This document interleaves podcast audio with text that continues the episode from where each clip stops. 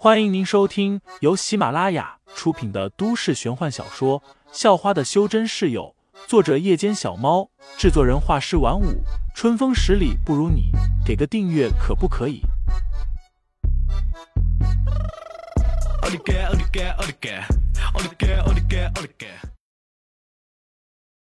第一章，火车上的邂逅上。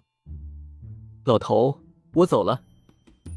深山中的一座神秘山门前，一名白衣少年朝石阶尽头摆了摆手。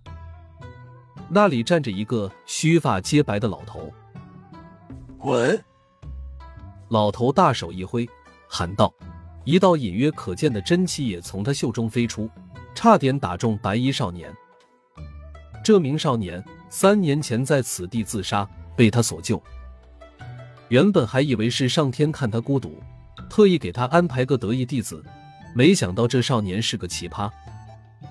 虽然天资聪慧，学一年顶别人十年，但这三年来，少年把这里弄得鸡飞狗跳，没一天安宁。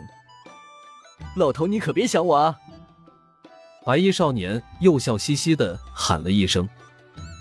这三年来，他在这学到了不少本事，这下得离开去找当年的仇人报仇了。赶紧滚！别啰里啰嗦的！老头又大喊一声，同时一把宝剑不知道从哪里飞出，直接射向白衣少年。够狠！够狠！白衣少年见状，不敢再多说，一溜烟就钻进了林子里，向深山之外跑去了。三天后，一列开往夏阳市的火车上。车窗外的景物在迅速倒退着，车厢内的光线则是随之变得忽明忽暗。一名穿着高中校服的女生坐在靠窗的座位，正望着窗外发呆。忽然，一道声音惊醒了她：“这位可爱的小妹妹，我可以坐你对面吗？”说话的是一名染着红色头发的男子。这男子看起来三十岁左右，衣着显得邋邋遢遢。嘴上还叼着根烟，女生抬头看去，顿时皱起了眉头。再闻到那阵烟味，立马捂住了鼻子。嘿，跟你讲礼貌，你还嫌弃我了？红发男子不乐意了，不再多问，直接坐在了女生对面，又目不转睛的打量起了女生，一边打量着，还一边咽唾沫。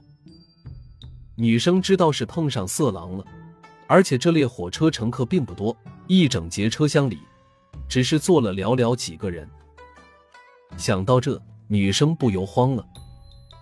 然而就在此时，一名白衣少年不知道从哪里窜了过来，坐在了女生旁边，还把手搭在了女生的肩膀上。这正是从深山里跑出来的那名白衣少年。白衣少年名叫废材，三天前从深山出发。一直走到了这个小镇子，搭上了前往夏阳市的火车。你想干什么？调戏我女朋友吗？废材对红发男子说道。女生转过头看了眼废材，心里一阵感激。红发男子撇了撇嘴，粗略打量了一番这个半路杀出来的程咬金，身板挺结实，惹不起还是算了。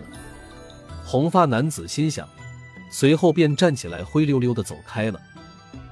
看见红发男子离开，女生立即安心了不少，转过头对废材说了声谢谢。废材很绅士的拿开了搭在他肩膀上的手，往边上挪了一下，随后点了点头，道：“不用谢，应该的。”我叫潘晓林，你呢？女生微笑道：“废材，学费的废。”天才的才，废材也笑道。潘晓林愣了下，废材，听起来就像废材。就在两人想深入聊一下的时候，一阵剧烈的咳嗽声忽然从前方的座位传来过来。潘晓林眉一皱，随后喊道：“星儿，来表姐这边坐，给你介绍个帅气的小哥哥。”哦。前方又传来了一道稚嫩的声音，接着又是一阵咳嗽声。废材转过头看去，只见一名六七岁的小女孩一蹦一蹦的跑了过来，眨着水汪汪的眼睛看着废材。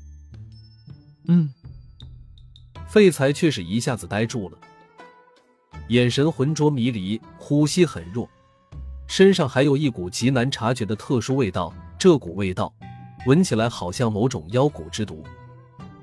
小妹妹，你不舒服吗？废材摸了摸小女孩的后脑勺，问道。小女孩又咳了几声，嗯的一声点了点头。此时，一道真气从废材的手掌输出，悄然灌入了小女孩的体内。